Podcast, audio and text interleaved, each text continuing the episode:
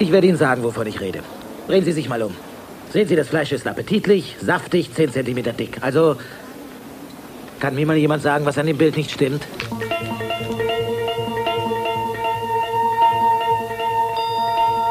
Haben Sie einen schlechten Tag?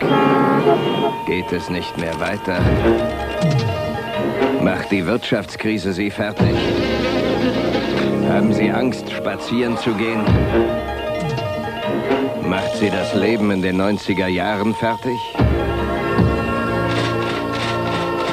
Was wollen Sie dagegen tun? Moment mal, wo wollen Sie hin? Ich gehe nach Hause.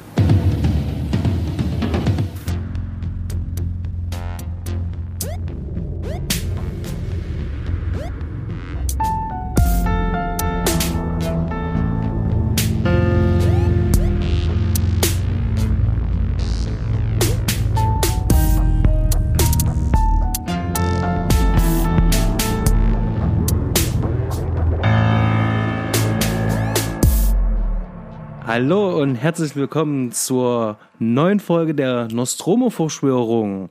Heute wieder mit live an Bord der Fred und in Leipzig sitzt der allwissende Basti.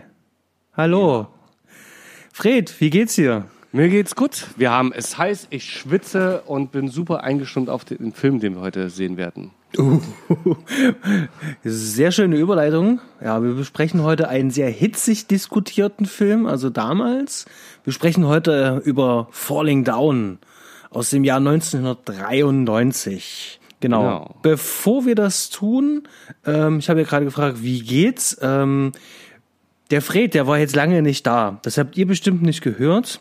Ähm, ihr habt mhm. äh, beim letzten Mal nämlich eine Folge gehört, und zwar die neuen Pforten. Und diese Folge, die hatten wir vorproduziert. Die hatte schon ein paar Monate auf dem Buckel. Und der Fred, der war vier Wochen lang in Australien und hat dort seine ähm, Mhm. Seine Kenntnisse über Crocodile Dundee ein wenig äh, aufgefrischt. Das heißt, wir werden dieses Jahr auf jeden Fall noch ähm, über einen großartigen australischen Film sprechen. Ich hab's befürchtet. das hast du nicht mit mir abgesprochen. Der Fred war vier Wochen lang nicht da und äh, deswegen habt ihr ja. eine etwas ältere Episode gehört. Ähm, aber in der Zeit ist natürlich auch bei uns viel filmisch passiert, ähm, beziehungsweise bei mir mehr und bei dir weniger. Aber Fred, was hast du denn so die letzten Wochentage gesehen? Kannst du irgendwas empfehlen? Gesehen habe ich ein bisschen was an Filmen. Ich habe zum Beispiel Mission Impossible aufgeholt, ähm, den letzten Teil im Flugzeug. 24 Stunden ging eine Richtung an Flug. Da kann man ein bisschen Zeit mit Film verbringen. Tatsächlich mhm. habe ich die meiste Zeit geschlafen. Ähm, schöner Film war Alita Battle Angel und zu Hause, nicht im Flugzeug, habe ich die äußerst empfehlenswerte Serie Good Omens äh, durchgeschaut, eine Miniserie. Fantasy im British Style und das super gespielt und super inszeniert mit sehr viel wunderbarem Seitenhieb-Humor in erster Linie gegen die Religion. In Richtung das, Religion. Das klingt gut. Schreibe ich ja. nochmal auf die Agenda. Äh, Mach mal. Serie, hast du schon äh, Chernobyl gesehen? Nein, es steht auf der Liste, muss man halt kaufen, ne? Also, oder man hat ein Sky-Ticket halt, man mal kurz 10 Euro in, investiert. Auch eine Möglichkeit. Äh, nee, ja. Es wird überall empfohlen. Hast du es gesehen? Nee, ich habe es noch nicht gesehen. Deswegen hatte ich jetzt ähm, gehofft, vielleicht ein paar äh, nee. Infos noch von dir zu erhaschen. Im Winter bestimmt mal. Das passt, glaube ich, sehr gut in so eine kalte Novemberwoche rein, die Serie. Okay. Und bei okay. dir? Ähm, ja, bei mir gab es so ein äh, wüstes Potpourri aus ähm, verschiedenen Dingen. Ich hatte ähm, mir letztens äh, Subway angeschaut, ähm, einen sehr mhm. frühen Film von Luc Besson. Ähm, ja, sehr collagenhaft, ähm, sehr schöne Kamerafahrten und vor allen Dingen allgemein äh, sehr schöne Kameraarbeit, ähm, stimmungsvoller Film und hat Spaß gemacht. Dann habe ich ähm, relativ viel deutsches, ähm, leichtgängiges Kino gesehen. Ich hatte mit meiner Freundin, ich bin da mal weggesehen ähm, die ähm, Buchverfilmung von Happe ja. Kerkeling. Die war ganz nett, war sehr unterhaltsam, war mal für ähm, einen schönen ich bin, Sonntag. Achso, ich bin am Weg, weil ich habe ein Kino mit meiner Nichte im Freilichtkino, ihr erstes Mal Freilichtkino andere gesehen über seine Jugend, über seine Kindheit. Der Junge muss an die frische Luft. Genau, der Junge muss an die frische Luft. Sehr rührig. Kann man sich anschauen. Und dann habe ich im, bei uns im Luru-Kino, hier an der Stelle mal ein bisschen Werbung, weil ähm, das kann ich nur empfehlen. Und dann dort im Freilichtkino hatten wir gesehen 25 kmh mit äh, Lars Eidinger und ähm, der Schotti-Darsteller Bjarne Mädel. Mhm. Ähm, Sehr schön. Der Film hat echt Spaß gemacht. Also ähm, sehr, sehr, sehr leicht, bekömmlich und macht einfach nur Spaß. Also da hatten wir wahrscheinlich alle Beteiligten beim Dreh sehr viel ähm, Spaß gehabt und der sieht auch sehr schön aus, gut fotografiert. Ja. Genau. Also das war so ganz grob zusammengefasst. Ich guck mal kurz auf meine Liste, ob da noch irgendwas Spannendes dabei ist. Ach ja, Fahrenheit äh, 451 von François Truffaut nachgeholt ähm, und für äh, sehr gut befunden. Der steht gefühlt seit 25 Jahren auf meiner Watchliste und äh, ich habe es jetzt endlich geschafft, ihn nachzuholen. Und Ja? ja, ja. Ähm, der Film ist natürlich von den Bildern her, äh, von den, den Effekten und so her nicht, nicht so gut gealtert.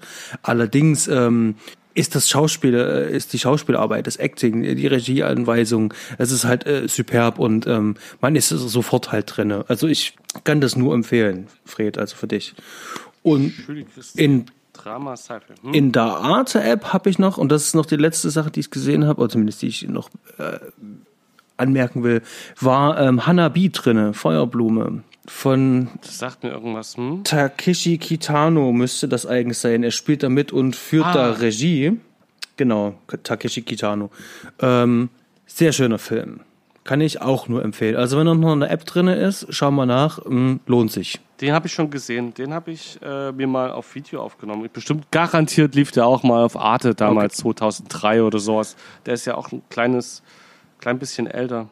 Ja, wir reden heute über, wie schon bereits erwähnt, über Falling Down aus dem Jahr 1993 mit einer Spiellänge von 107 Minuten. Und ähm, der Film ist von äh, Joel Shoemaker, Schumacher, ähm, Shoemaker, immer. Shoemaker, Shoemaker, oder? ja. Nennen wir ihn einfach Joel Schumacher. K genau, wir, wir nennen ihn Joel Schumacher. Joel Schoolmaker. äh, ganz berühmt für die äh, besten zwei Batman-Filme, die es gibt. Ich wollte, ich wollte es gerade, ich wollte wirklich äh, versuchen, das irgendwie zu umschiffen, aber du startest gleich, gleich damit rein. Ähm, Ich muss sagen, der, der Name ist äh, Schoolmaker, also sein Name als Regisseur ist mir ähm, eigentlich sehr verbunden mit guten äh, Unterhaltungsfilmen. Und ich habe nie großartig nachrecherchiert, sondern der hat einfach in der Zeit, wo ich auf das, Ki auf das bewusste Kinoschauen gestoßen bin, viel gemacht. Unter anderem die Batman-Filme, aber auch noch äh, ein paar andere. Ja, und ich mag auch die äh, Batman-Filme tatsächlich. Es sind die schlechtesten, ja, aber ich mag seine zwei Versionen. ernsthaft, okay. Ja.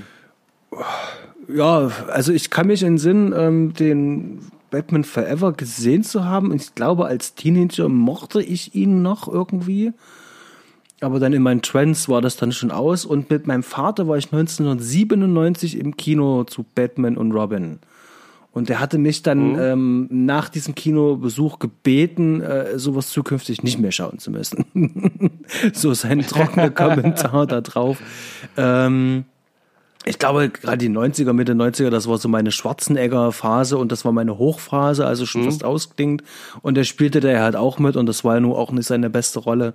Und das, äh, es wirkte halt ein bisschen wie diese 60er-Serie. so wirkte, ähm, Ja. wirkte das Ganze halt. Genau, als wollten die das nochmal aufleben lassen, das Bunte. Und äh, es ist halt nicht so gut geklappt, aber ich habe es in einer Zeit gesehen, wo ich einfach so und so alles geil fand und alles sehen wollte. Und es war halt Batman. Batman ist so und so der Beste.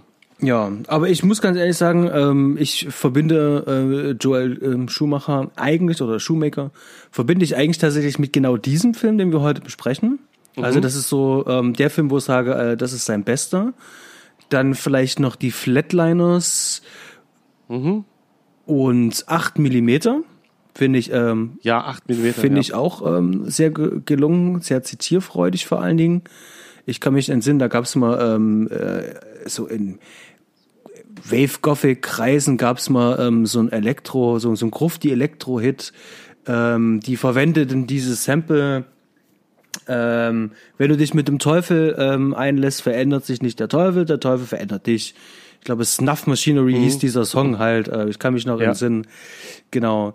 Dann, ähm, was ich auf jeden Fall gerne gesehen habe früher und müsste ich auch mal wieder schauen, The Lost Boys. Schon allein wegen dem Ja. Soundtrack und Kiefer Sutherland, ziemlich geil. Und ähm, den Klienten habe ich sehr gerne geschaut. Genau, der war gut. Die Jury war, nee, die Jury war aber besser. Die Jury war auch gut, aber ich mochte auch den Klienten, also ich bin da jetzt, ja. Also äh, prinzipiell Grisham-Verfilmungen äh, gibt es ja einige, die mich sehr ansprechen. Das Krimi, Thriller-mäßig f- funktioniert bei mir oft. Und die zwei Filme auch, die verbinde ich und 8 mm vor allem mit Joe Shoemaker. Und Falling Down habe ich erst später gesehen. Ich weiß nicht mehr wann. Aber da habe ich die Kontroverse über den Film mitgekriegt, damals so 93. Oder als der gehypt wurde, einfach als er im Kino lief. Und da wollte ich den unbedingt sehen. Ja, Schumacher, ein Name. Schoolmaker. Ja, also ich finde, wie gesagt, das ist halt sein bester Film. Hat allerdings nicht dazu geführt, dass wir jetzt sagen, wir sprechen darüber, sondern es war in den letzten Wochen unerträglich heiß. Also wir hatten ja hier teilweise ja bis Ja. an die 40 Grad in unseren Wohnungen. Und dann kam ich irgendwann, ich hatte so dieses Bild, ähm, wo Michael Douglas, also in dem Fall seine Rolle, äh, William Defense Foster, in einem Auto sitzt und die Schweißperlen runterlaufen. Ich hatte die ganze Zeit dieses Genau. Bild vor dem Kopf und deswegen dachte ich mir so, Mensch, schlägst du doch einfach mal diesen Film vor. Genau. Und das wird jetzt unser Gespräch sein. Fred, hast du vielleicht eine Zusammenfassung? Was geht's denn da eigentlich bei Falling Down? Falling Down, da geht es um einen äh, Mann, der nach Hause möchte. Das, das zumindest.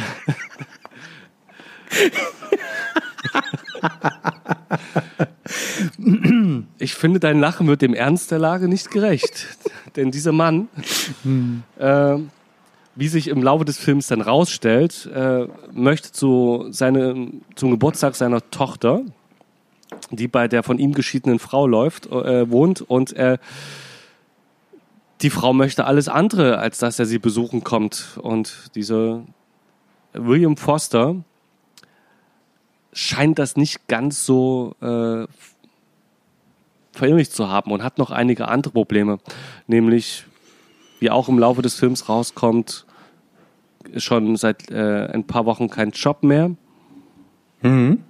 Ist die, die getrennte Familie. Und ähm, offensichtlich läuft er schlicht Amok. Ja. Und in einer Nebenhandlung der wunderbare Robert Duval, der äh, seinen letzten Arbeitstag als Cop ähm, verbringt und die Geschichte begleitet als derjenige, der von Anfang an das Ganze mitkriegt und dann anfängt zu ermitteln, was für ein Typ das da ist, der Amok läuft. Ja, finde ich ähm, soweit ganz gut zusammengefasst. Ja, doch, lasse ich jetzt so gelten. Vielleicht ein bisschen holprig, aber ich habe dich jetzt auch gerade ja überfallen hier. Ja, ein bisschen. Ich vergesse das jedes Mal, dass wir die Zusammenfassung äh, machen und dass äh, du mich da öfter auch überfällst und ich sie einfach mal vorbereiten könnte. Ich schreibe es mal ganz fett auf. Ja, fangen wir vorne an, bei der Hitze. Ich finde, das erste Bild ist Hitze im Film. Ja, Hitze. Ähm, was mir auch aufgefallen, also gerade auch, ähm, ähm, also nicht nur Hitze, sondern eben halt auch dieser äh, Stress, dieser Lärm, dieser also Stressfaktor, den er eben halt auch hat, wie dieses Setting da überhaupt äh, ist, äh, in dem er sich befindet, eingeengt, eingekesselt. Ähm, Ja. es ist alles sehr ähm, bedrückend und du kannst diese Stimmung relativ schnell äh, nachvollziehen, in der er sich befinden muss. Ich fand das sehr gut. Also das ist sehr Ja. eine sehr starke Eröffnungsszene und man merkt es auch kaum, aber die erste halbe Minute, die ist am Stück gefilmt. Also die Kamera bewegt sich ähm, anscheinend über einen Kran, der sich auch viel drehen kann, komplett ohne einen Schnitt. Und erst ab einem bestimmten Moment Ja. ähm, wird dann halt geschnitten. Und das werde ich mir dann auch nachher noch für die Kameraarbeit noch mit aufheben. Aber hier ist das schon mal, möchte ich schon mal einen Anker setzen. ähm, sehr gute Kameraarbeit und der Film zeigt genau hier, äh, welche Richtung es halt geht. Also super starker Anfang und hat mich sofort mitgezogen. Also das ist dann auch der Moment, wo du ganz genau weißt, okay, den Film willst du auch weiterschauen. Ja, extrem intensiv. Fängt an, glaube ich, mit, äh, ähm, die, mit den Augen von Herrn ähm, Douglas in Großaufnahme, wo die Kamerafahrt dann losgeht und alle schwitzen und dann lärmte Kinder und Stau und Hitze eben. Alles ist bedrückend und das ist so intensiv umgesetzt, dass du richtig reingezogen wirst in den Film. Du weißt eigentlich schon so ein bisschen, wo es hingeht und das jetzt da gleich, da, damit kann einer gerade gleich nicht mehr umgehen. Und der. Und in genau dieser Szene finde ich, dass auch sehr viele äh, wichtige Informationen, also die für später mal wichtig sind, auch mitgesetzt werden. Also es geht einfach los, wie er aussieht, was er für ähm, was er für eine Garderobe hat, also wie er aussieht äh, von den Klamotten her. Der Haarschnitt, der gibt ja auch schon eine ganze Menge. Das Kennzeichen, was wir sehen. Mhm. Ähm, also da sind so viele Informationen drinne, die auf nonverbaler Ebene uns mitgeteilt werden. Und das ist, wie ich finde, Filme machen, so wie es eigentlich sein soll. Show, don't tell. Ich pflichte dir absolut bei. Genau. Und äh, damit haben wir auch einen schönen Anschluss. Er verlässt ja dann irgendwann das Auto. Das wird noch kommentiert noch von ähm, einem, der, der hinter ihm steht in diesem Stau, wo er dann hin will. Und er sagt, er will nach Hause. Also sind wir genau bei dem Ausgangspunkt, von dem du auch vor uns gesprochen hast. Ähm, Genau. Der gute William will nach Hause zu seiner Familie und zu dem Zeitpunkt wissen wir aber noch nicht, dass da einiges im Argen ist. Und äh, wir haben da auch einen schönen Anschluss und zwar gleich auf ähm, den von Robert Duvall gespielten Martin Prendergast, ähm, mhm. der äh, ein alternder Polizist ist und seinen letzten Tag hat. Und eine sehr schöne Verknüpfung.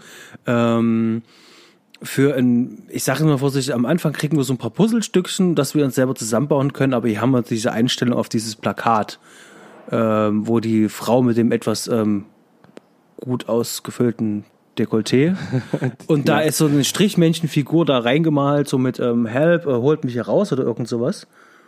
Weißt du, was ich meine? Genau, und es ist einfach eine schöne, eine schöne Brücke, die da in dem Film gespannt wird, dass das dann am Ende zur Auflösung führt, das Plakat. Ganz genau. Das, und bis dahin auch nicht wieder auftaucht. Ne? Es wird halt ein, zwei Mal gezeigt am Anfang. Hm, wir kommen ja aber irgendwann nochmal, noch mal, glaube ich, irgendwie dahin. Also ich glaube, ähm, er denkt da nochmal drüber nach oder so. Ich glaube, es wird noch ein, zwei Mal gezeigt. Also die Information äh, läuft uns dann noch ein paar Mal zufällig ja? okay. über den Weg. Genau. Aber super schöner Start. Also mir gefällt es sehr gut. Und ähm, ja. Der, äh, wir werden gleich reingezogen. Der, und die zweitwichtigste Hauptfigur wird, oder die Nebenhauptfigur Robert Duval wird gleich mit am Anfang ein, eingeführt und läuft parallel als zweite Story mit. Das lockert den Film auch schön auf, dass schön hin und her geschnitten werden kann. Ja. Und ähm, dann ent, äh, haben wir da schon diesen äh, schon Comic Relief? Ja, du hast, äh, was mir bei dem Film auffällt, der, du hast immer so eine Hochspannung und die haben eins, äh, so drei, vier Comic Reliefs mit drin. Und da ist auch gleich am Anfang, wo ich, die mir zwar gefallen haben, wo ich aber nicht wusste, ob die so, die wirkten ein bisschen zu äh, klamaukig. Mhm. Das erste ist gleich, als sie das Auto zur Seite schieben. Ja. Und äh, dann das Moped umfällt. Mhm und äh, die dann versuchen, das Moped aufzuheben und dann der Dritte, der geholfen hat, das Auto zu schieben, am Auto noch hinten dran klebt und sagt, äh, Officer, Officer, der das Auto noch hält sozusagen. Und da gab es noch zwei, drei Sachen später, die mir so ein bisschen reingeschnitten, äh, komisch reingeschnitten kamen. Mhm. Ich würde gerade äh, so aus dem Feeling rausgerissen haben. Dafür sind die halt da, aber die nicht so flüssig kamen. Ja, ich weiß, was du meinst. Hm, ja, es ist vielleicht sogar eine schöne Überleitung und zwar ähm, den den den Part äh, alles was sich jetzt um äh, den William dreht, den würde ich vielleicht noch kurz ein bisschen hinten anstellen. Ähm, mir geht's ähm, mhm. und zwar um den anderen Part. Es gibt ja hier verschiedene Handlungsstränge, die dann irgendwann zusammenkommen, aber einer kommt am Ende eigentlich nicht zusammen, sondern dient nur der Charakterisierung direkt von Martin Prendergast und das ist der mit seiner Frau dieser Handlungsstrang wenn er mit ihr telefoniert. Ja. Ähm, wie findest du denn eigentlich diesen Handlungsstrang? Äh, ver verwirrend erstmal. Mhm. wie finde ich diesen Handlungsstrang? Äh, schöne Frage. Äh, Im Nachgang finde ich, dass es gut passt, denn was wir ja noch nicht wissen, ist, dass ähm, Mike, äh, der William Defense Foster, die Hauptrolle, ähm, dass die ein oder andere psychische Last zu tragen hat und die Frau könnte sowas wie der Gegenpart dazu sein, denn die, ähm, wie sich im Laufe der Zeit dann entpuppt, ist die ja auch eine Belastung für Robert Duval, für den Prendergast, wo der erstmal einfach verwirrt, wo man nicht weiß, in welche Beziehung stehen jetzt zueinander. Erstmal wirkt es sehr liebevoll, wie er mit ihr umgeht, aber immer mehr stellt sich heraus, dass eigentlich das was ist, was ihn fesselt und scheinbar sein Leben so bestimmt hat, dass er sein Leben nicht leben konnte, wie er es wollte. Und offensichtlich nach seiner Pensionierung es auch so weitergehen wird, dass er sein Leben nicht so leben werden kann, wie er es eigentlich gern möchte. Und äh, der Prendergast so auch als jemand, der eingeengt ist und äh, ähnlich wie Michael Douglas, also Wilhelm Defense, von seinen, seiner Umgebung eingeengt wird und bedrängt wird. Äh, ich kann mich in den Sinn, also ich fand äh, früher genau diesen Handlungsstrang als sehr, sehr, sehr störend. Also der hat mich auch aus dem Film immer so ein bisschen mit rausgenommen, weil auch wenn sie es gut macht halt, aber ähm, die, ähm, die Frau, äh, hier gespielt äh, ähm, von Tuesday Wells, die, die Amanda Prendergast spielt, ähm, wirklich sehr, sehr, sehr nervig ist. Und ich fand das immer sehr aufgesetzt. Und erst später wurde mir genau das eben halt auch klar, dass das hier ähm, mehrere Funktionen auch eigentlich auch hat, ähm, die auch den Film sozusagen mit ähm, äh, die Schwere halt auch mitgeben. Und zwar ist es äh, zum einen, wie du das eben halt auch gesagt hast, also einfach wie so eine Art Spiegel. Das heißt also, es wird nochmal gespiegelt und dient natürlich auch auf der anderen Seite ähm, nicht nur zur Charakterisierung, sondern auch zum äh, zum Aufbau dieser Fi Figur Martin Prendergast. Also er, der sozusagen ähm, vom Dienst zurücktreten will aus Gründen, sprich Kind verloren, ängstliche Frau zu Hause, zurücktreten, ein bisschen, ich sag vorsichtig, ängstlich. Und dann am Ende dann gestärkt dann sozusagen seine Frau in die Schranken weist, sagt, nein, ich bringe das jetzt hier zu Ende und will eigentlich. Das heißt also, hier passiert sozusagen was mit seinem Charakter, der erfährt sozusagen eine Wandlung im klassischen Sinne. Und äh, das ist in dem Fall äh, das Gegenstück dann wiederum zu Michael Douglas, denn wir schauen ihm ja beim Fall zu, beim Falling Ja. Down. Und wir haben hier auch noch eine, äh, auf, auf einer anderen Ebene noch eine schöne Verbindung, denn dieses Falling Down, auf das sich der Titel äh, bezieht, ist ja auch der Song äh, ähm, äh, London Bridge is Falling Down, was ja. Ja. Robert Duvall ja in dem Fall ja immer mit seiner Frau ja dann singt, um sie zu beruhigen. Genau. Und äh, du hast sozusagen auf so vielen ähm, Ebenen sozusagen diesen Bezug und alles ist miteinander verknüpft. Ähm, und das macht den Film noch insgesamt dann halt auch wirklich sehr dicht. Also es knüpft sich sehr schön zusammen. Und das ist auch ähm, kurz und trotzdem sehr dynamisch erzählt. Also ich bin immer mittendrin. Äh, mittendrin, kleiner, ja, äh, kleiner Side-Fact, also es ist wirklich extrem dicht. Äh, dort, wo die hinziehen wollen, dieses Lake Havasu, das ist ein ähm, Ort in der Wüste, also mitten in der Mojave-Wüste. Da habe äh, ich auch mal eine Nacht geschlafen, als wir durch die Wüste gefahren Ja. sind. Da ist wirklich erstmal nicht groß was. Das ist wirklich Wüste, da ist ein See, das scheinbar ein Urlaubsgebiet ist. Und ähm, die London Bridge, und zwar die echte London Bridge aus London, die über die Themse geführt hatte, die wurde irgendwann im letzten Jahrhundert abgebaut und erneuert. Und Teile von dieser Original London Bridge wurden in Lake Havasu über einen Fluss drüber nachgebaut. Ah. Verrückt, das wusste ich nicht. Und auf dem, Ku auf dem Kuchen am Schluss, äh, den er am seinem letzten Tag bekommt, ist auch die London Bridge nochmal drauf. Also es ist wirklich wahnsinnig dicht ineinander verwoben, das Ganze. Im Detail. Ja, also da merkt man schon, da hat sich hier der Drehbuchschreiber, von dem ich in 100 Monaten ja noch nie was gehört habe, der Abba Rose Smith, nie gehört. Ähm, Das ging mir auch so, ja. aber ähm, was Schönes da ähm, zusammengeschustert. Genau. Äh, lass uns mal über äh, unbedingt über Michael Douglas sprechen. Ich will mit dir unbedingt über Michael Douglas sprechen. Ich sehe den in dem Film so gerne, obwohl es ja eigentlich keine schöne Rolle ist. Aber er spielt halt einfach toll. Ich nehme ihm das ab. dass der jetzt hier einfach mal freidreht. Und zwar begründet. Also er ist ja nicht so, dass er sagt, ich bin verrückt. Er sieht sich nicht als verrückt. Ich sehe ihn auch nicht als verrückt an, sondern einfach nur so, ich habe die Schnauze einfach nur voll. Und ich nehme ihm das ab. Ja, und also erst am Schluss ist es schon relativ offensichtlich, dass der die, sein, die Realität nicht ganz so wahrnimmt, wie sie ist. Ähm, aber äh, am Anfang weiß man nicht so richtig, ob man mit ihm halt nicht einfach auch sympathisieren soll. Der hat halt eine Frisur, wo man gleich sagt, das ist nicht mein Menschenschlag. Mhm. Ähm, mit dem möchte ich kein Bier trinken gehen. Aber gleichzeitig ist es eben, genau, du nimmst ihm das ab. Du nimmst ihm ab, dass der einfach unter einer wahnsinnigen Last steht, dass der fertig ist, dass der einfach zu seiner Tochter möchte. Und scheiß drauf. Dann lässt er den ein oder anderen rassistischen Spruch zwischendurch, wo du dann denkst so, oh, ähm, à la Trump hier, weißt du, äh, im Kiosk, wo er dann sagt, ihr Koreaner, ihr nehmt uns unser Geld weg. Wisst ihr eigentlich, wie viel Geld wir eurem Land gegeben haben? Nein, wie viel? Das weiß ich auch nicht, aber ja, es muss eine äh, ganze Menge äh, gewesen sein. genau. genau. Das äh, schön, wo das relativiert wird, genau. Ähm, aber bis auf den Punkt fiebert man einfach auch mit und äh, gönnt ihm zum Beispiel dann den ein oder anderen Erfolg, wenn er die Gangster zum Beispiel in die Flucht schlägt, ähm, als er dieses Gangrevier mhm. betritt. Den Pinkelberg entweiht hat. Äh, den Pinkelberg, genau. Ähm, ich, äh, gespielt. Also er selber und wohl auch sein Vater, der werte Herr Kirk Douglas, sagen wohl, dass es die beste Rolle war, die er je hatte in Falling Down.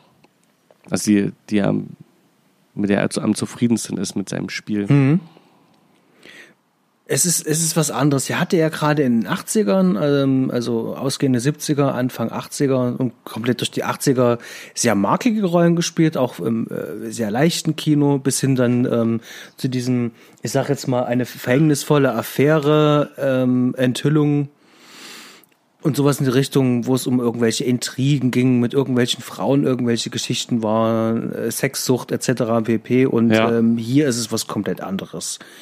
Ähm, ein in sich, ähm, ein, nicht in sich ruhen, aber ein, ein, ein Charakter, der ähm, verschlossen ist und trotzdem nachvollziehbare Gedanken hat für dich. Also seine Handlungsweise ist äh, irgendwo nachvollziehbar. Äh, und erst äh, im Verlauf des Films wird halt klar, dass das, was wir sehen, ja nicht so wirklich ist. Das kommt immer Stückchen für Stückchen halt. Und äh, der Film nimmt uns da so ein bisschen so ähm, der also er nimmt mich da so ein bisschen gefangen, weil am Anfang äh, sympathisierst du noch und dann merkst du auch so, es wird immer brüchiger. Und wenn das halt brüchiger mhm. wird, ist dann halt die Frage so, mit wem habe ich denn hier eigentlich zu tun? Wem folge ich denn hier eigentlich? Also bis zu einem bestimmten Punkt macht der Film das sehr gut. Im letzten Drittel geht da allerdings dann ein bisschen was kaputt. Würde ich dann nachher dann nochmal drauf kommen. Aber im mhm. letzten Drittel passiert da ähm, was, da bin ich nicht so ganz so zufrieden. Da hätte ich mir ein bisschen was anderes gewünscht. Genau. Was du jetzt zum Beispiel sagst mit äh, dem Rassismus, ich hatte das auch ein bisschen gelesen. Ähm, ich finde ja, also es gibt ja eine Szene, wo der in diesem Waffenladen ist, wo dieser Nazi-Typ da ihn dann sozusagen ja? deckt. Ah.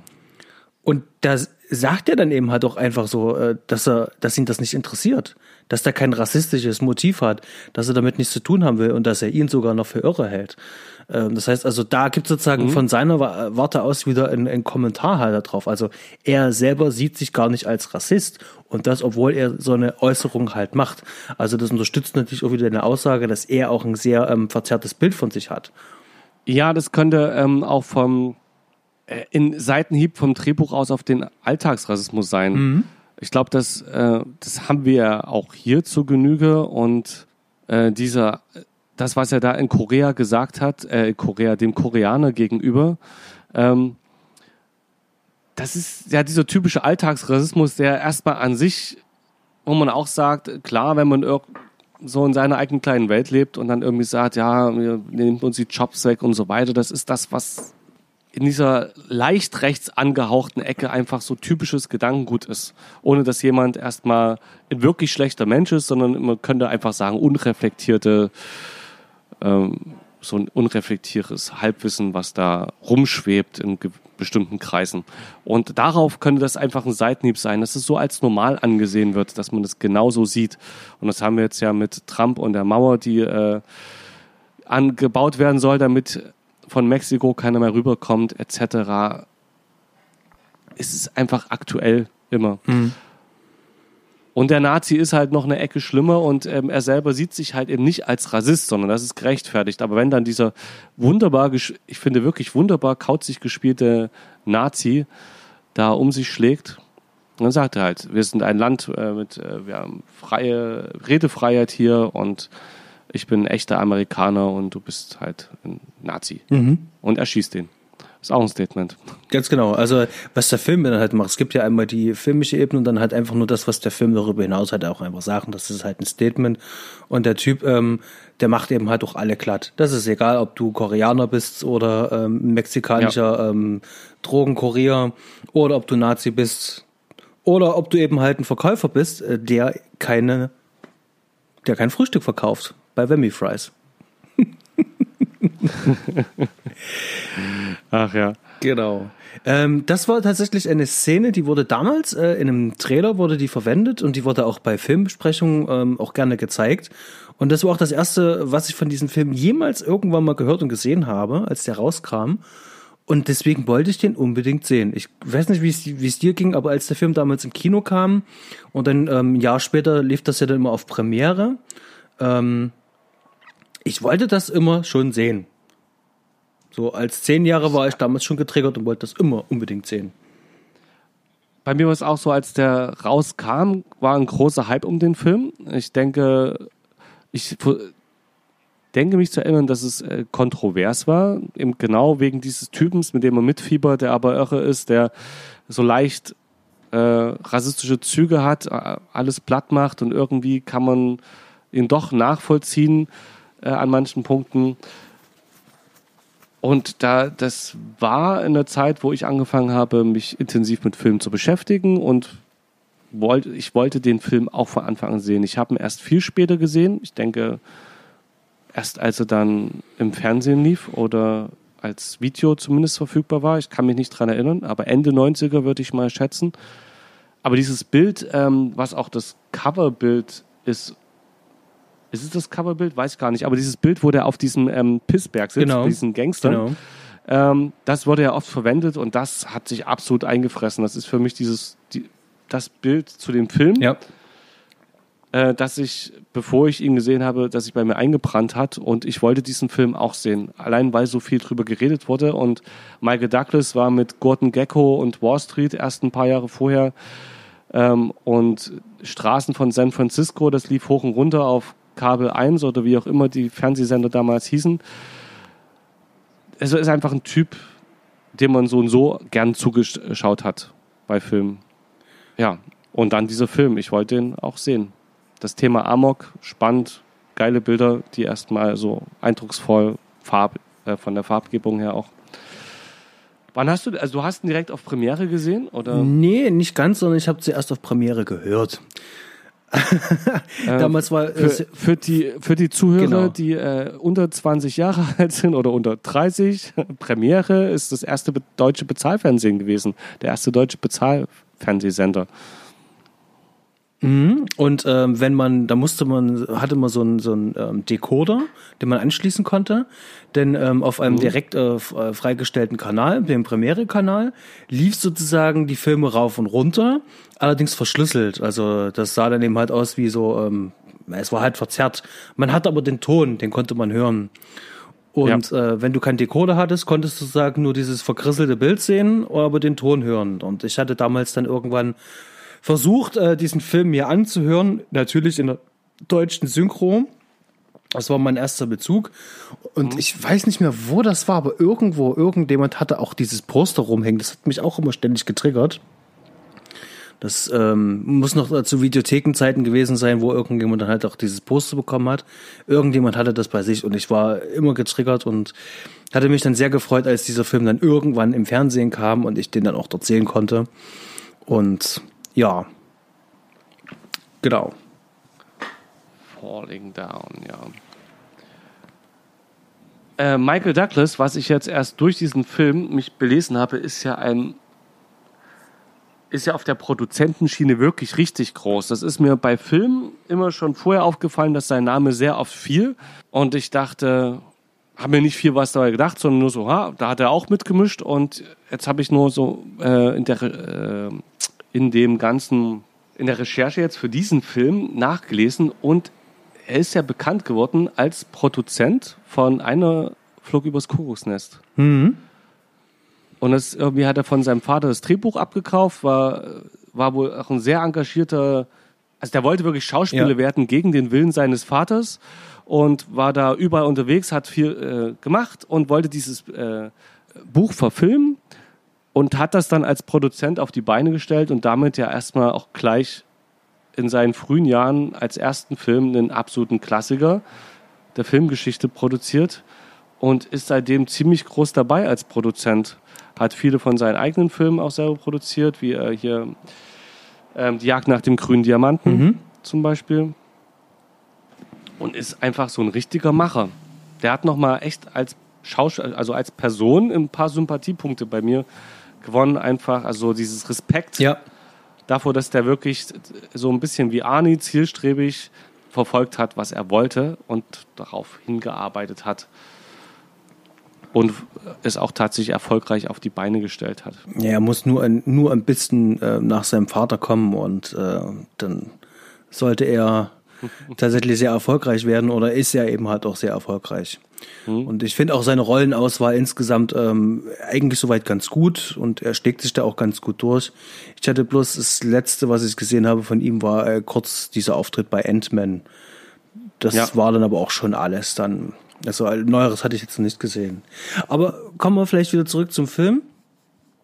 Also hier, Ja, ähm, ich, ich weiß nicht, ob es jetzt seine beste Rolle ist, aber es ist mit seine beste Rolle, wie ich finde. Also du hattest schon gesagt, Gordon, Ge Gordon Gecko bei Wall Street hängt da ganz nah Ja. noch mit dran, aber äh, einer von den beiden ist es auf jeden Fall. Und ich sehe ihn halt wirklich hier sehr gerne. Und die haben ihn auch sehr schön hergerichtet. Also er sieht ja auch wirklich einfach mit seinem typischen Blick und der Brille, dem Haarschnitt, die, die Klamotte, das ist schon, da gucke ich gerne hin. Ja. Genau.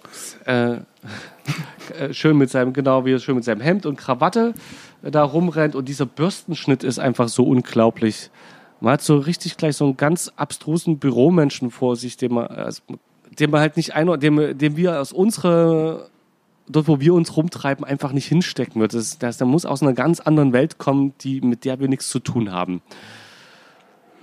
Ja, ähm, vielleicht ein bisschen überleiten, weil wir hatten es vor uns schon bei der Intro-Sequenz, warum der Film auch sehr dicht wirkt. Also der Film ist wirklich sehr, sehr, sehr nah dran.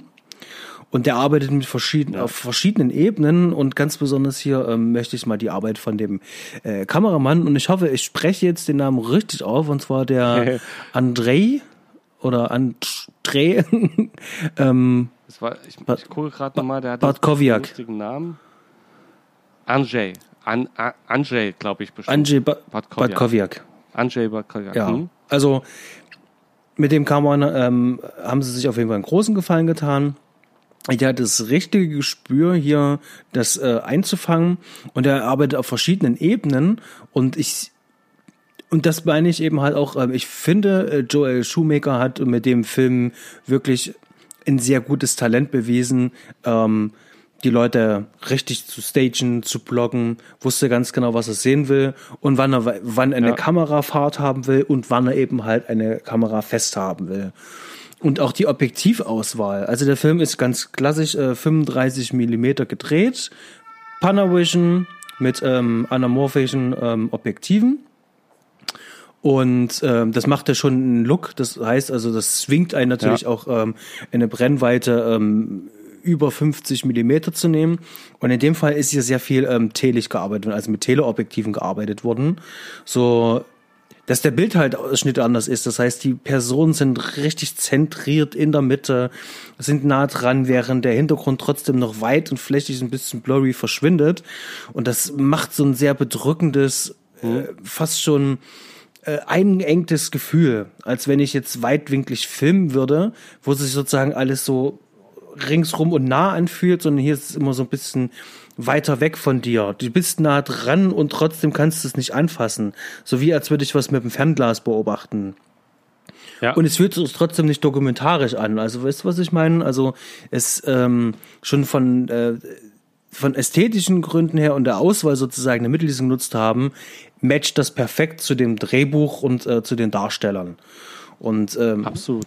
Dann habe ich äh, noch ein paar Beobachtungen gemacht. Ähm, die haben auch ganz viel mit Steadicams gearbeitet und das sieht wirklich richtig toll aus. Also gerade diese Szene, wo die Gang den ähm, äh, versucht zu erschießen und dann den Crash baut, die darauf antwortende Ja. Szene, kommt mir doch auf dieses Auto hinzu, alles mit der Steadicam gedreht und die dreht sich sozusagen permanent um ihn drumrum.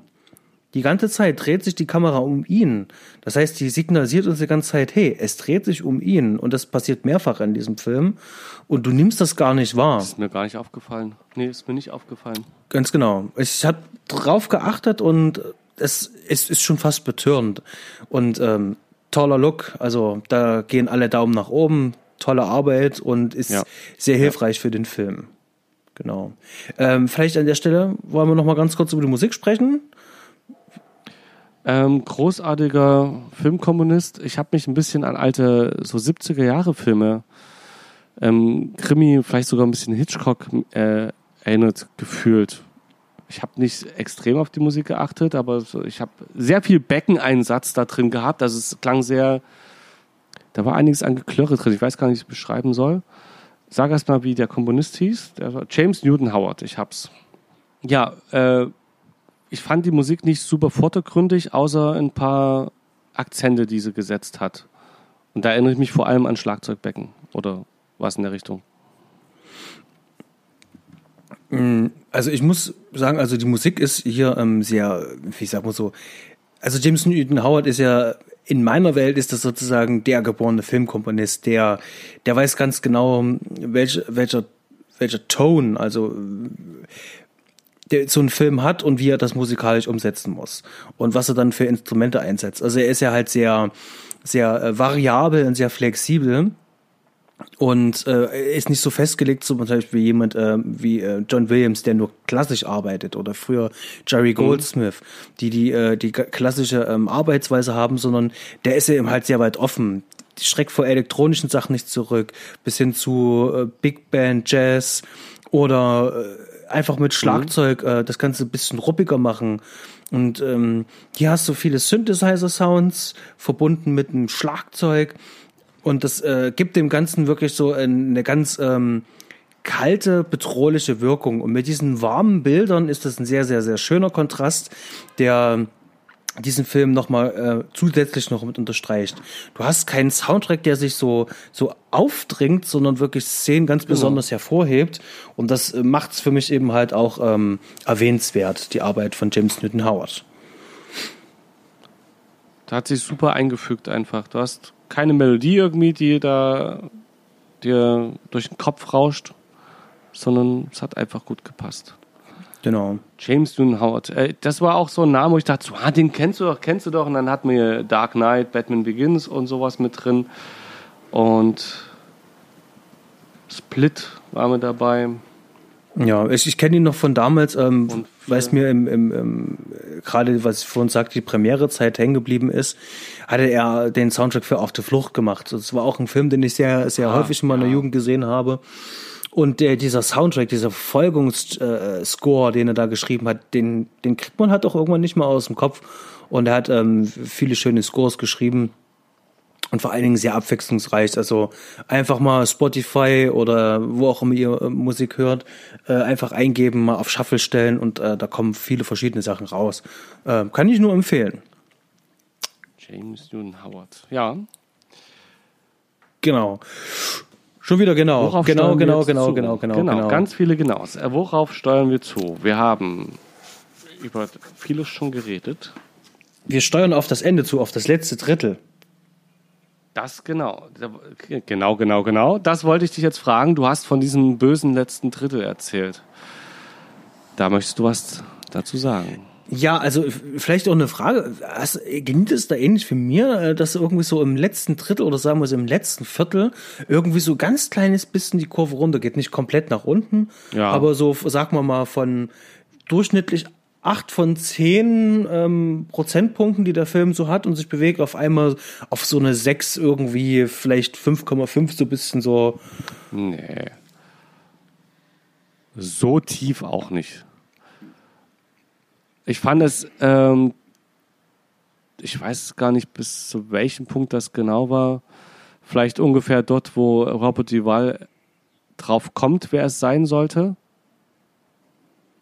Weißt du, welche? Also, dort, wo er das Plakat nochmal sieht, dass ab da so ein bisschen die Spannung raus ist.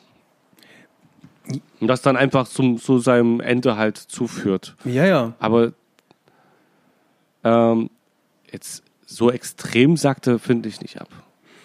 Meinst du jetzt auch qualitativ oder von der Spannung her? Wenn du sagst, Nee, ähm, der sackt ab und zwar sagt er das? Drehbuch ab, beziehungsweise hier wird irgendwas weggelassen, hier wird was verknappt und er macht auch eine Entscheidung, die ich nicht ganz verstehen kann. Ähm, er sieht sich ja selber Mhm. noch als Familienvater und ist doch dann auf diesem Golfplatz. ja, Und äh, genau diese Szene, gerade auf dem Golfplatz, also da, also nicht mit den alten Herren, sondern dann mit der Familie, wo er die dann so, so, so als, wie als Geisel nimmt, so kurzzeitig. an, äh, genau, hm? Der, der, der klettert über einen Zaun in so einen reichen, äh, über einen Stacheldrahtzaun, pöbelt die Leute an, so eine Familie, und sagt, ihr reichen Leute, warum habt ihr Stacheldrahtzaun? Da kann ich Arme doch da gar nicht rein drüber klettern. Genau, und das, das, und das habe ich nicht, nicht, nicht abgenommen. Also da, da stimmt irgendwas nicht. Das ist, ähm, ich, ähm, das machte irgendwie keinen Sinn. Weißt du, wie ich meine? Also, äh, man sieht sich doch nicht selber als Armer. Ich meine, er, er hat fürs ähm, Verteidigungsministerium gearbeitet. Äh, er muss also irgendwann mal auch mal gut Geld verdient haben. Er hat eine Familie gehabt, er hat ein Haus gehabt. Also er war ja schon irgendwo im Mittelstand angekommen. Also ich sehe ihn nicht sozusagen als den Verlierer. Und äh, die Tatsache, dass er ähm, überall verleugnet hat, dass er nicht mehr arbeiten geht oder sonst irgendwas, ähm, würde ja ausschließen, dass er sich ja als Verlierer sieht, sondern er lebt ja noch in dieser, ich sag vorsichtig, Welt.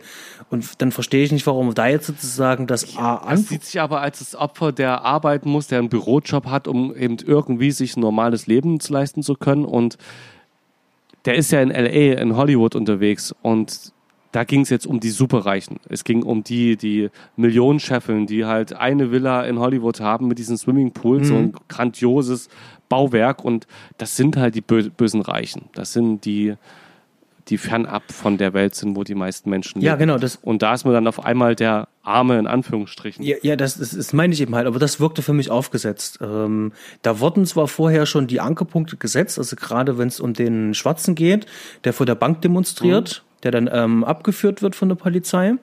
Auch schöne äh, Szene und auch sehr eindrucksvoll, auch mit der Musik untermauert. Äh, da wurden schon Ankerpunkte gesetzt, äh, aber das funktioniert nicht bei mir. Das, ähm, weißt du, was ich meine? Das ist so, ähm, das wirkt für mich aufgesetzt. Das ist so, ähm, okay, wir haben jetzt ähm, ähm, die Kritik ähm, an der Gesellschaft, Rassismus haben wir noch mit drinne. Was können wir noch mit reinbauen? Alles komm, lass uns das noch, ähm, die Kluft äh, zwischen Arm und Reich, lass uns das noch wenigstens kurz noch mit anschneiden. Und das fand ich halt aufgesetzt. Also es, es passte halt einfach nicht. Das, das hätte ich mir halt einfach ähm, äh, anders gewünscht halt. Da hätte es ein bisschen mehr äh, Zeichnung mehr von ihm noch benötigt, um das ähm, verstehen zu können. Denn, und da sind wir ja bei einem wichtigen Punkt, am Ende sind es ja dann die Gärtner, die Gärtnerfamilie ist das, glaube ich, äh, mit den Kindern, Ja. die dann halt drunter leiden müssen. Im ersten Moment. Natürlich merkt er, das war falsch. Und trotzdem ist das irgendeine ganz komische Szene. Also, die soll ja so eine Art ähm, Bruch sozusagen beim Zuschauer sozusagen ähm, also der, der Film möchte oder Schumacher möchte jetzt an der Stelle, okay, Schluss jetzt. Wir müssen dir jetzt sagen, dass das der Böse ist. Ja, hör auf zu sympathisieren. Jetzt macht er richtigen Scheiß. Jetzt geht's hier gegen Kinder. Ähm, jetzt geht's gegen Unschuldige. Ja. Ähm, und seine Prinzipien über alles. Und das zeigen wir euch jetzt. Und das meine ich eben halt. Das ist zu schwach. Das hätte ich gerne anders gesehen. Ich hätte gerne noch ein bisschen mehr mit ihm mitgefiebert, um am Ende wirklich zu sagen, scheiße, Mann. Also, dass der Film es sozusagen so ein bisschen aufs Glatteis führt, das hätte ich mir manchmal wirklich ein bisschen gewünscht. Dass ich am Ende echt noch sage, Mensch, ist das schade, um dann festzustellen, aber eigentlich ist es totales Arschloch. Wie, wieso fieberst du mit einem Arschloch mit? Und dann hinterfragst du dann auch ganz anders. Aber wahrscheinlich musste der Film das auch machen. Vielleicht musste er eben halt auch seitens der Produzenten, die gesagt haben, das können wir nicht machen, das gucken sich eben halt Kinder an. Was sollen die dann für ein Beispiel haben? Also, da weißt du, worauf ich hinaus will? Ja, der Film ist ab 16. Die dürfen gar keine Kinder Ja, sehen. ach so. Und ich Ähm, habe den ab 11 oder 12 wa- gesehen. Also, weißt du, wie ich meine? Ja, ja. Ja, ich weiß, was du meinst. Ähm, ja, ich stimme dir zu, da ist der Bruch und ich weiß nicht, ob das die Stelle ist, wo es ein bisschen absagt. Wie gesagt, ich denke, bei mir ist nur der Spannungsbogen ein bisschen abgesagt mit der Entdeckung, dass er das ist. Genau. Äh, äh, Es hätte vielleicht noch kleinschrittiger passieren können, noch ein, zwei Sachen dazwischen. Thematisch passt das, finde ich, rein, dass er sich nicht nur von Ausländern, sondern auch von Reichen bedroht fühlt, die ihm den Armen das Geld aussaugen. Das ist auch so ein typisches Thema, ne, das, äh, was alle immer, also so genau wie das Rassismus-Ding, so was im Alltag mit vorkommt, dass die Reichen alle böse sind und das Geld haben und wir halt nicht. Und das ist, passt, es passt sich halt so vom Prinzip her ein und es ist gleichzeitig aber der Punkt, wo er eben nicht mehr auf der Straße lang geht. Er ist vorher schon auf diesen Golfplatz eingebrochen, also auf ein privates, von einer Gruppe genutztes Gelände und das nächste bricht er jetzt in ein reines Privatgelände ein. Also es ist schon vom Schritt her, ne? also am Anfang ist er nur auf der Straße unterwegs und geht in Shops rein und ist damit irgendwie dort unterwegs, wo man normal unterwegs ist. Auf einmal geht er aber in ein abgeschlossenes Gelände rein, wo man sonst nicht reinkommt. Und auch das wird immer kleinschrittiger hin zum Privathaus, wo er einbricht und in eine scheinbar familiäre Szene. So vom Groben her finde ich es richtig. Das ist, ist ein logischer Aufbau. Also ja, natürlich, der, der Aufbau ist logisch und ist auch schlüssig, aber er verliert was von seinem guten Pacing damit. Ähm, der Film hat sich so viel Mühe gegeben und dann Mhm. zum Schluss, es muss ja revealed werden, dann irgendwann alles klar, wir haben ihn, wir haben ihn jetzt gefunden.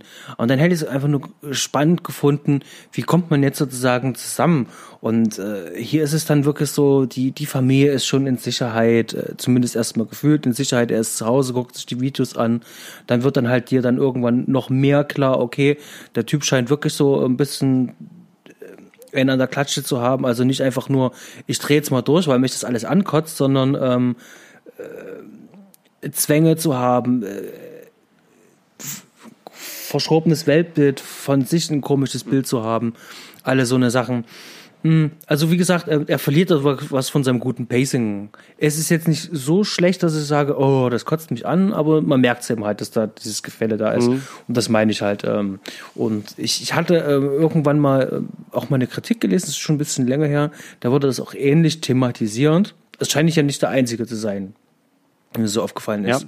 Äh, ich muss, äh, ich habe das halt nicht so sehr reflektiert. Ich habe gemerkt heute, als ich das Ende geguckt habe, dass da auf jeden Fall ein bisschen abflacht und nicht bis zum Ende total spannend da saß, sondern erst als die am Schluss wieder auf der äh, Wasserbrücke da stehen ähm, in LA draußen, da war ich wieder dabei. Also als auf das Kind zu gehen, dann irgendwie war so ein bisschen, wurde es schwammig am Schluss. So wie ja, ja, macht mal weiter. Es wurde nicht schlecht, aber es wurde, war nicht mehr die Hochspannung da. Ich habe das nicht so gut ausdifferenziert wie du.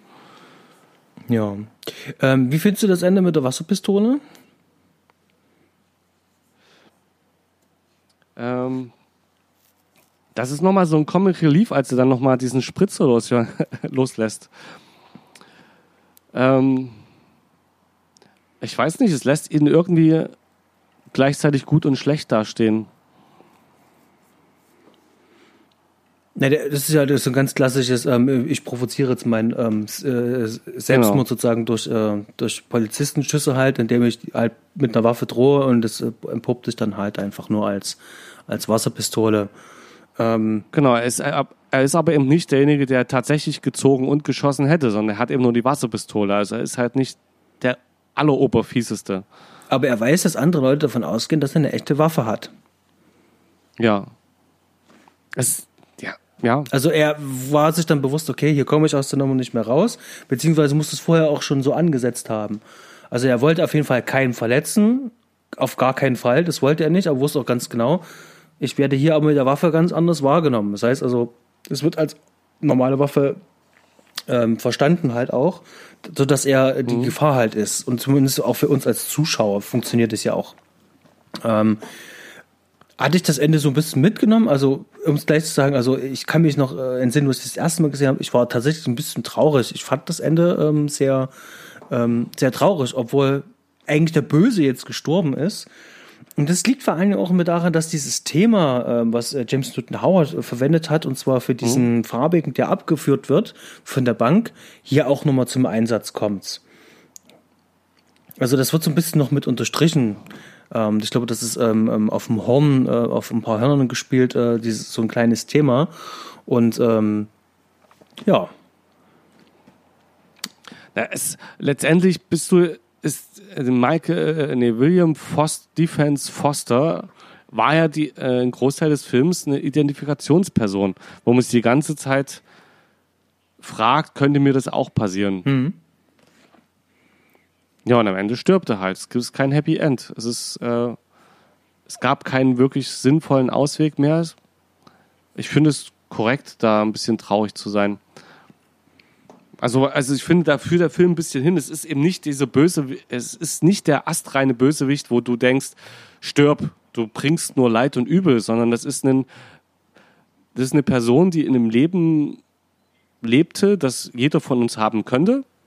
Das ist, der ist kein Supersportler und kein Rockstar oder sonst was und der hat halt einen Bürojob, ist wahrscheinlich ein etwas schlauer Ingenieur oder Mathematiker oder irgendwas, dass der da als Raketen baut hat halt seine Meinung, die ist äh, für viele von uns eine abgefahrene, komische Meinung, die nicht unbedingt akzeptiert werden ist, aber genauso kann andersrum unsere Meinung, die wir haben, auch von anderen nicht akzeptiert werden. Aber es ist jetzt auch nicht, dass der äh, sagt, ich möchte Juden vergasen oder was auch immer. Der mag halt ein bisschen weniger Ausländer haben. Es ist alles so grenzwertig. Ich weiß ja. so, wie man könnte sich vorstellen, dass man, dass es auch die eigene Person sein kann. Weißt du? Ich meine, ich mag halt kein Hip-Hop. Weißt du?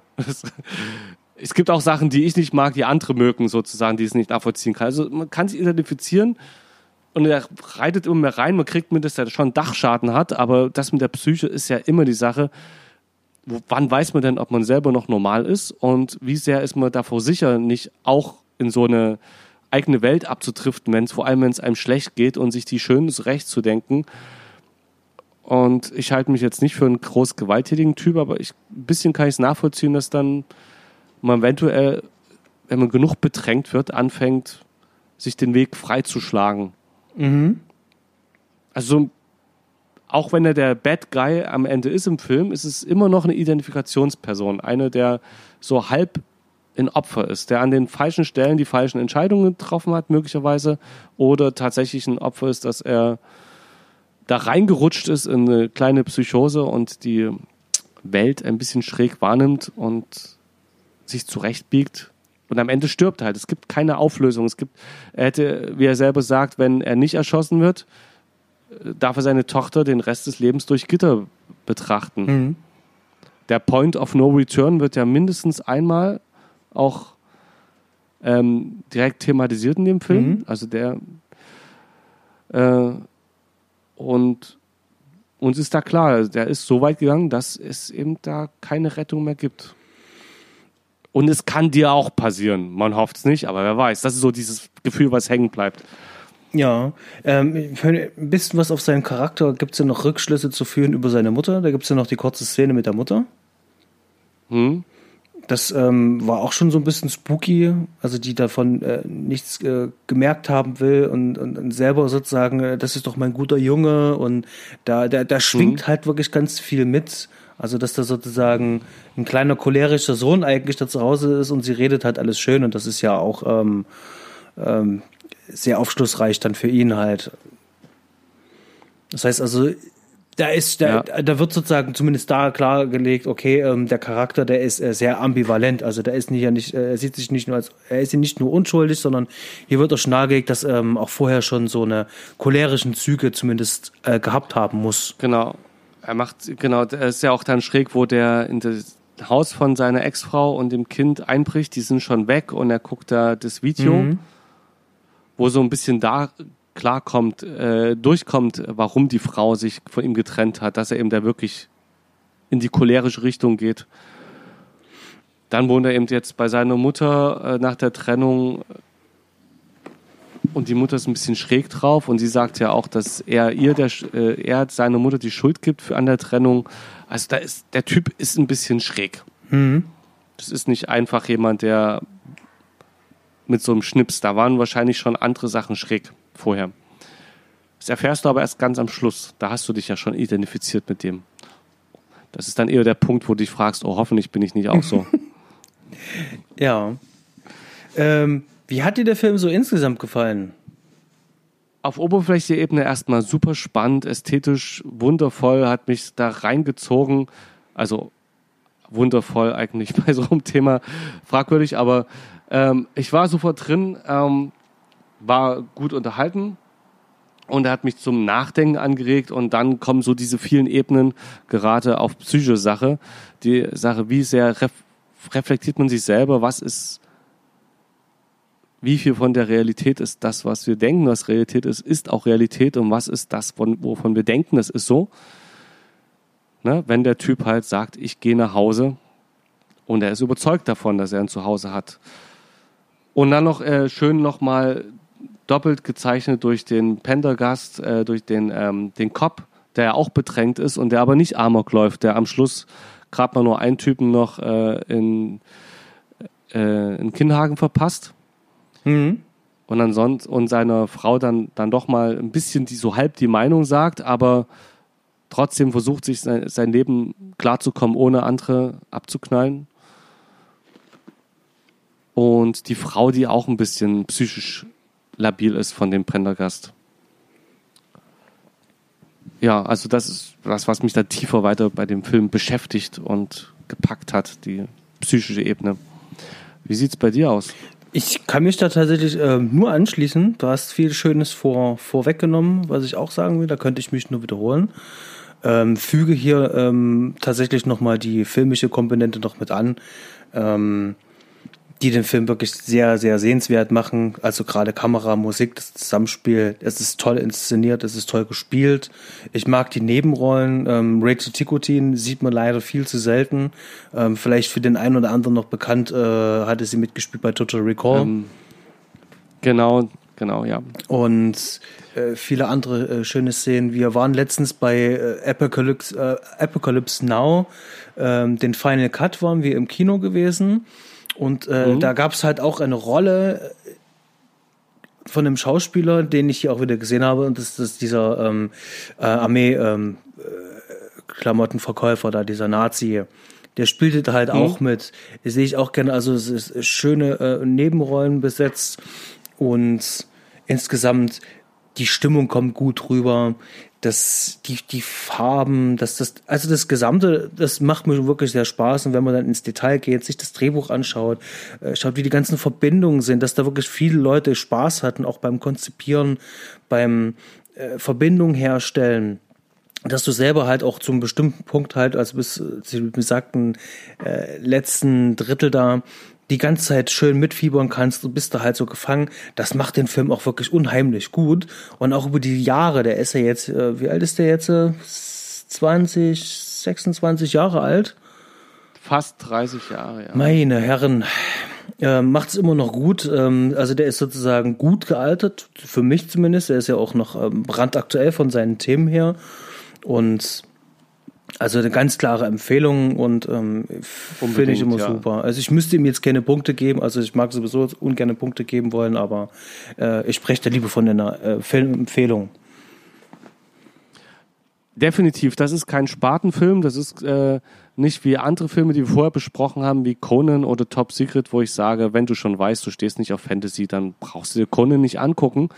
Ähm, das ist ein Film, wo ich sage, der ist ab 16 natürlich für jeden was ein, ein Film, der dich auch als Person weiterbringt, dadurch, dass er dich anregt, tiefer zu gehen und gleichzeitig aber ästhetisch und vom Unterhaltungswert so hoch ist, dass du dich nicht durchquälen musst, wie zum Beispiel unter anderem Apocalypse Now, den ich streckenweise schon als Arbeit empfand zu sehen. Ernsthaft? Gar nicht. Also die, Ja. der, der, Final? Cut, ähm, hast du den Final Cut Kids gesehen? Nein, nein, nein, ich habe äh, noch, der hatte zwischendurch noch eine andere Schnittfassung gesehen die ich auch immer sehen wollte und äh, ge gemacht, äh, der, der gute Coppola. Und ich kenne dieses Original, die Originalfassung von, keine Ahnung, wann ich die gesehen habe, vor 20 Jahren. Und äh, ja, ich, jetzt der Final Cut ist die dritte Schnittfassung, du kannst dir da mal erzählen, ob sich das, also kennst du den Unterschied zwischen den Ja, Fassungen? kenne ich. Ähm, er, er sagt ich. vor dem Film, sagt er auch selber noch was. Also gibt es einen zehnminütigen Einspieler. Also ich hatte den im Kino gesehen. Ähm, und er sagt halt noch was dazu, dass er gemeint hat, die Redux-Fassung, die ist sehr Ah, umf das genau. umfassend, äh, ist alles drinne. Und er sagt, es ist aber ein bisschen kürzer, ist auch nicht verkehrt und kann dafür andere Szenen wieder verwenden. Und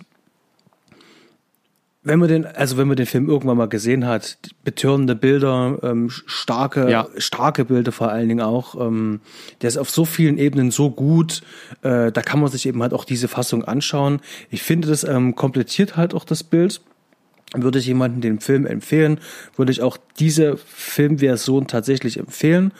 Und dann halt als Erweiterung noch die Redux-Fassung, wo wirklich ähm, sehr viel noch mehr drin ist. Genau. Ich wollte ihn auf jeden Fall nochmal schauen. Ich habe, meine Erinnerung dran ist, dass ich da, da viele absolut einprägsame Szenen drin waren. Die Entstehungsgeschichte von dem Film ist ja auch noch interessant, aber ich erinnere mich auch dran, dass es ein Film war, wo man durchhalten musste zum Gucken. Fand ich gar nicht. Das möchte ich fand ich gar nicht. Okay, das. Deswegen möchte ich nochmal schauen. Okay. Dann kann ich das nochmal. Kannst du ja beim nächsten Mal sagen, ob du ob- dich ob ich durchquälen gereift bin. musstest. Ja, Ja. durchquälen musstest. Nein. Ich glaube, es ist, also, Na, also wenn man sich durch den Film Quälen durch, ist übertrieben. Ja, ich wollte gerade sagen, wenn man sich durch den Film durchquälen muss, dann sollte man sich vielleicht nicht anschauen. Nein, es gibt Filme, die haben äh, sehr gute Filme, die äh, ab und zu mal eine Länge haben, vor allem wenn die deutlich über zwei Stunden gehen, wie Apocalypse Now. Und es gibt Filme, die diese Längen weniger haben. Und der Film ist mir so in Erinnerung geblieben. War vielleicht auch ein ungünstiger Tag, den zu schauen. Weiß ich nicht mehr. Es waren viele geile Sachen dabei. Dann nehme ich doch lieber, äh, um das zu untermalen, was ich meinte, von David Lynch, sein Erstling. Ähm, Eraserhead. X Er- Erase, Eraserhead, genau. Da bin ich mir noch ziemlich sicher, dass ich mit dem nichts anfangen konnte. Und da kannte ich alle anderen Filme von Lynch schon. Das war für mich sehr anstrengend durchzuschauen. Vielleicht bin ich jetzt auch gereift, aber das, vielleicht geht es dem einen oder anderen auch so, um das nachzuvollziehen. So ist der Film nicht Falling Down, sondern man kann daran wachsen und ist trotzdem auch erstmal komplett unterhalten.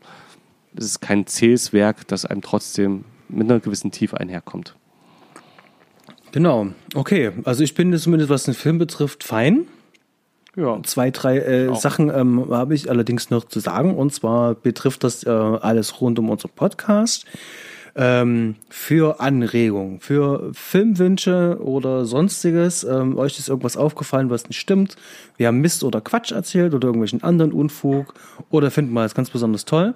Also, ihr findet uns auf Twitter, ihr findet uns bei Facebook und ähm, da könnt ihr uns Fragen, Wünsche, Kritik, Anregungen zukommen lassen. Da freuen wir uns auf jeden Fall sehr gerne. Ähm, ich möchte gerne noch ein Shoutout rausbringen und zwar der liebe Max von der Wiederaufführung, der hat uns erwähnt in einem Post. Und zwar ging es darum, um so ein Podcast-Empfehlungen. Da hatte er uns empfohlen. Und da möchte ich an dieser Stelle Sowas. Danke sagen und äh, möchte äh, den Leuten, die uns zuhören, die die Wiederaufführung nicht kennen, aber unbedingt die Wiederaufführung empfehlen. Ähm, alte Filme neu entdeckt. Ähm, großer Spaß an steilen Thesen, garantiert nicht spoilerfrei. Ich hoffe, ich habe es richtig hinbekommen. Das ist der Spruch, den er am Anfang bringt. ähm, sehr zu empfehlender Podcast und möchte ähm, die Podcast-Empfehlung hier noch ein bisschen strecken. Und zwar gibt es einen tollen Podcast, der heißt Filmografie. Ähm, die zwei Jungs äh, haben sich äh, vorgenommen, über das äh, gesamte Werk von Spielberg zu sprechen und haben bereits ähm, die ersten zwei Folgen veröffentlicht. Ganz toll. Meine Empfehlung. Schön aufgearbeitet. Entschuldigung. Und ähm, als dritten Podcast äh, möchte ich hier äh, noch die lieben, lieben Kollegen von Trek am Dienstag empfehlen. Die meisten werden es hoffentlich schon kennen. Wenn ihr es nicht kennt, hört euch Trek am Dienstag an. Und wenn ihr mit Star Trek nichts anfangen könnt, hört es euch trotzdem an. Die Jungs sind so sympathisch, das macht so Spaß, äh, denen zuzuhören. Und das sind meine drei Empfehlungen für ein paar Podcasts. Vielleicht hast du ja auch ein paar Empfehlungen für unsere Zuhörer an Podcasts, was du so hörst. Ähm, müsste mal aufschreiben, was ich schon empfohlen habe, es nicht doppelt wird. Was ich sehr gern gehört habe, aber noch nicht durchgehört habe, wer die Serie Firefly kennt, äh, beziehungsweise der Film ist dann Serenity. Da gibt es auch einen schönen Cast dazu, Firefly Cast, wo die drei Jungs da den, äh, die Serie in einer Folge des Podcasts jeweils eine Folge der Serie besprechen. Falls du das nicht kennst, Firefly, Ich, äh, äh, Josh Whedon oder? Nee. Ja, ja, Joss Whedon, äh, Sci-Fi trifft auf Western, grob gesagt, Mhm. und sehr schön umgesetzt. Zu Recht eine Kultserie. Zu Unrecht abgesetzt. Alles klar, habe ich schon mehrfach gehört und ich habe es tatsächlich, ähm, auch wenn wir es mal zu Hause da hatten, eine Freundin hatte uns das geliehen. Ähm, ich äh, habe es nicht gesehen und habe es äh, ähm, ignoriert, genauso wie ich Game of Thrones ähm, äh, eine Chance gegeben habe und äh, bei der zweiten Folge äh, der ersten Staffel dann ähm, so ein bisschen das Interesse verloren habe. Ich hoffe dann in der kalten Jahreszeit passt das ein bisschen besser. Ich versuche es dann nochmal, aber ja. Dann machen wir an dieser Stelle Schluss und verabschieden uns. Es war mir wieder eine Freude, mit dir über einen Film sp- sprechen zu dürfen. Ja, Fred, hat Spaß gemacht. Ähm, bis zum nächsten Mal. Mal schauen, über was wir dann sprechen. Und Aha, wird uns schon was einfallen. dann macht's gut. Schönen Tag, schönen Abend und bis später. Ahoi. Bis später. Tschüss. Mats ab.